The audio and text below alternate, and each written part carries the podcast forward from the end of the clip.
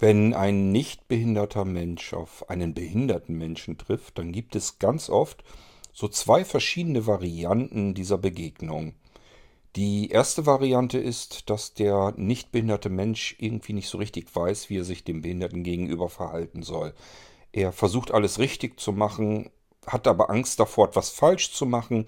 Und dann gibt es so dieses komische, gezwungene, leicht beklemmende Gefühl zwischen den beiden. Das Gegenteil von dem ist der Nichtbehinderte, der ganz richtig gespielt quasi schon die Behinderung einfach ignoriert, so tut, als gäbe es sie gar nicht.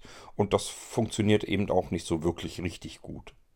Wie wohl tut es dann doch, wenn die Menschen plötzlich ihre Form und Fassung verlieren und es aus ihnen herausplatzt und man vielleicht gemeinsam über etwas, was gerade skurril durch diese Begegnung passiert, wenn das plötzlich so urkomisch und lustig ist, dass man einfach nur noch laut schallend lachen kann. Das ist die schönste Form, und zwar für beide Seiten. Das ist ein Moment, den wird sich der Nichtbehinderte Behinderte wahrscheinlich genauso lang behalten wie der Behinderte. Da wird man noch lange Zeit von erzählen. Und davon erzählt auch unsere blinde Protagonistin, die Anja, geschrieben und gelesen von Caroline Geist. Ja, und in diese Geschichte möchte ich euch hineinschicken. Dort geht es genau um solch eine Begegnung. Und wir? Wir hören uns wieder im nächsten Irgendwasser. Bis dahin macht's gut, euer König Kurt.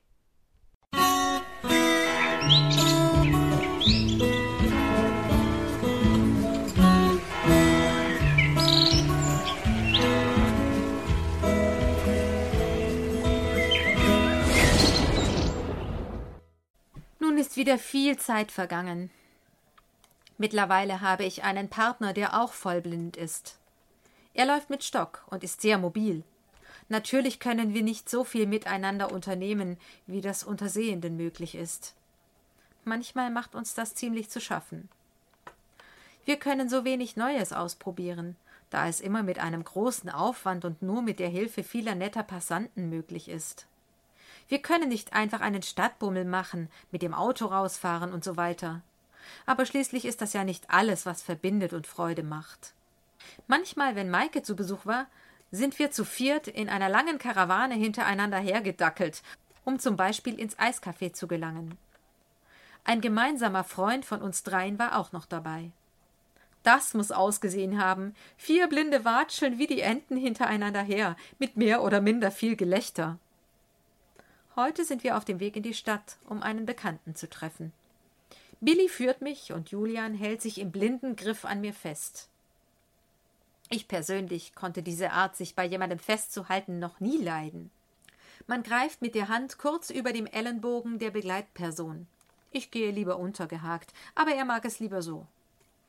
Den Stock hält er in diesen Fällen nur gerade vor sich, da er sonst Billy ins Gehege kommt, der den Stock dann als Hindernis sehen und ihn umlaufen würde. Ab und zu holt sich Julian so mit Blessuren, indem er mit dem Knie irgendwo anstößt, aber das kommt nicht oft vor. Billy passt recht gut auf uns zwei auf. Wir kommen an ein paar Kindern vorbei, die Ball spielen. Als wir etwa zehn Meter gelaufen sind, ruft eines der Kinder den anderen zu Du, die ist blind. Ach nee, und ihr könnt sehen, sagt mein Freund gereizt, aber leise. Ich sage, dass ich es bei Kindern nicht so schlimm finde, wenn sie sowas bemerken und anderen mitteilen. Sie denken und agieren noch nicht hinter vorgehaltener Hand, wie die Erwachsenen das tun.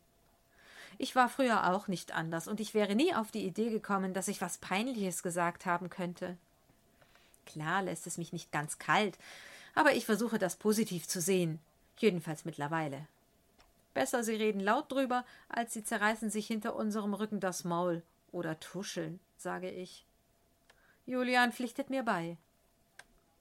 Und du, die kann genauso laufen wie wir, die läuft Treppen und alles ganz schnell runter, so wie du. Das gefällt mir jetzt richtig. Offensichtlich wohnt das Kind in unserer Straße und das andere ist auf Besuch hier.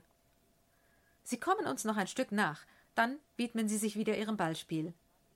Das war bestimmt eines der Kinder, die mich oft grüßen und mich schon manchmal fragten, ob sie meinen Hund streicheln dürfen.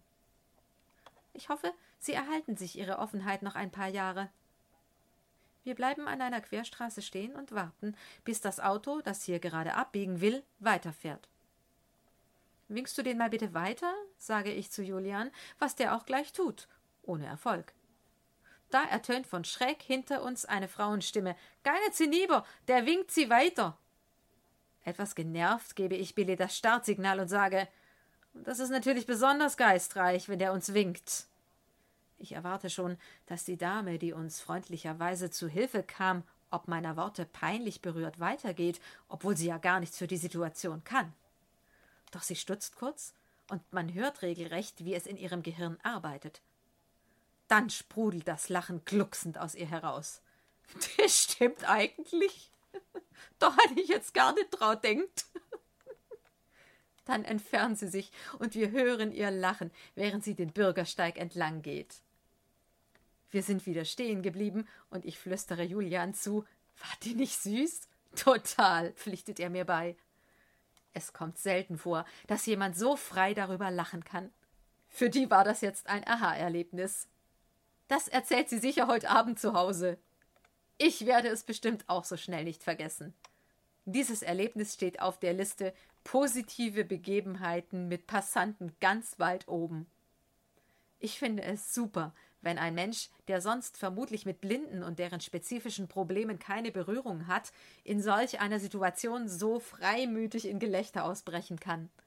Erst durch ihre offene Reaktion wurde das Ereignis für uns überhaupt wertvoll.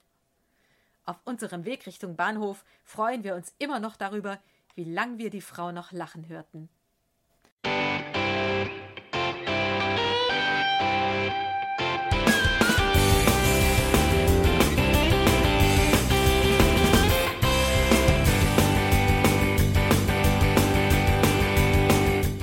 Das war Irgendwasser von Blinzeln.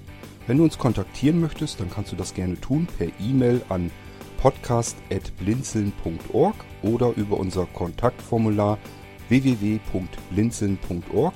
Blinzeln schreibt man in unserem Fall immer mit einem D in der Mitte.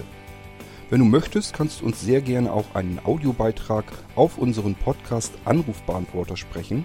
Der hat in Deutschland die Telefonnummer 05165 439 461. Und wenn du uns aus dem Ausland anrufen möchtest, dann ersetze einfach die erste 0 gegen die 0049 für Deutschland.